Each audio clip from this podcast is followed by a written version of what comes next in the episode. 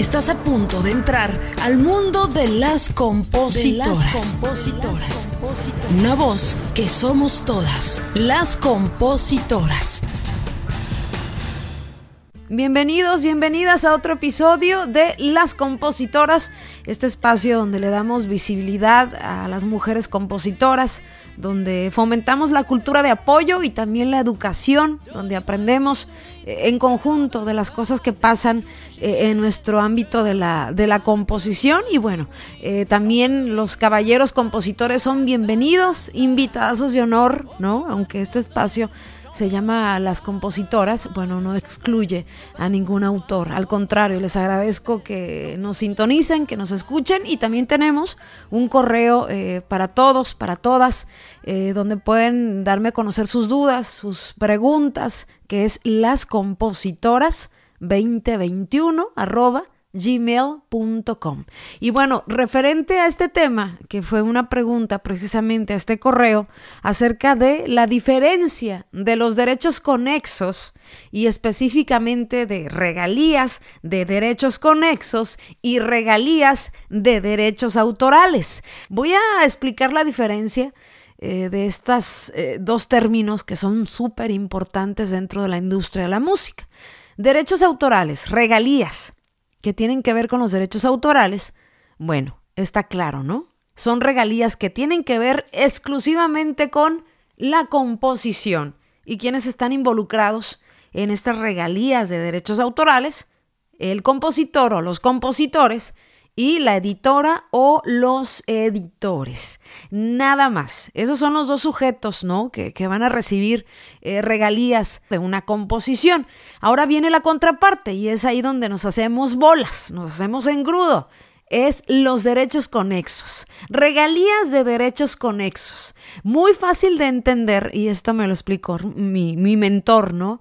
Eh, la definición de cómo entender derechos conexos o las regalías que vienen de los derechos conexos. Ya expliqué la composición que tiene que ver con derechos autorales. Lo que pasa después de la composición son los derechos conexos. ¿Y qué es lo que pasa, Erika, después de la composición? Eh, el compositor se hace rico. ojalá, ¿no? ¿Qué pasa después de la composición? Hay una grabación, ¿correcto? ¿Quién hace esa grabación? Hay una, una discográfica, un sello que hace esa grabación eh, junto con un intérprete, ¿no? Que es el artista, eh, con unos músicos o ejecutantes, ¿no? Que, que visten esa producción. Esos son los derechos conexos. Y las regalías de los derechos conexos no tienen nada que ver con la composición, tienen que ver con quién. ¿Quiénes son los que están involucrados? La disquera, el intérprete y los músicos o ejecutantes. De hecho, la distribución de, los, de las regalías de derechos conexos entre estos tres se hacen de esta manera.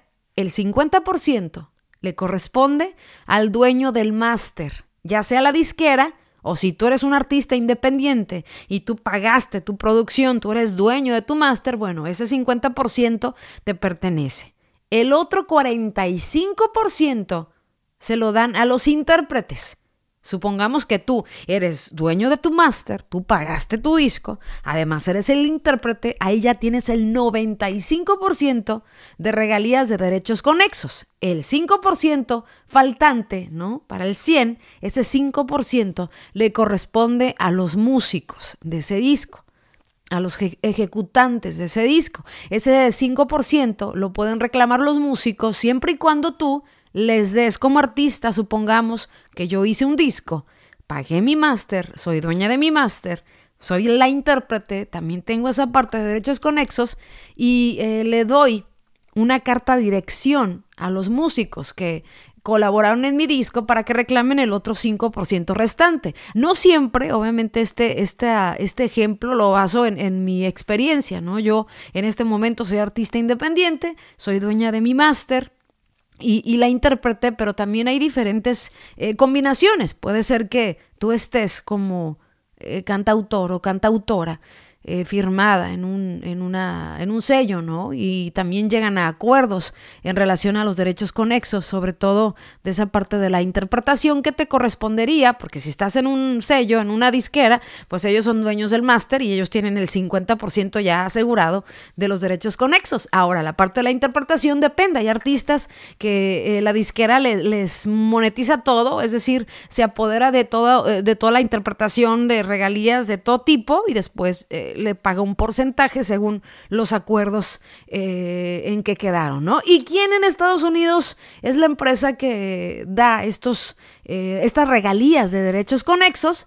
es Sound Exchange y tú puedes darte de alta. Eh, voy a poner en, en, las notas de este episodio, aquí abajo, voy a ponerte la página para que indagues y si eres dueño de máster, si eres intérprete, pues reclames tus regalías de derechos conexos. Ahora sí aclarando esta duda y repito, los derechos conexos no tienen nada que con los derechos autorales. Los compositores eh, si no somos dueños de máster, si no somos intérpretes o somos músicos, no tenemos nada que ver en esto de las regalías de derechos conexos. Les mando un abrazo, nos escuchamos el próximo capítulo y recuerda que de la composición no solo se puede sobrevivir, se puede prosperar. Si te gusta el contenido que te estamos ofreciendo, regálanos unas estrellitas. De 5 para arriba. te quiero mucho, te mando un abrazo. Gracias por escucharnos. Te esperamos el próximo jueves en otro episodio más de Las Compositoras, una voz que somos todas. Recuerda seguirnos en nuestras redes sociales como Las Compositoras y darle seguir a nuestro perfil para tener más visibilidad en este podcast.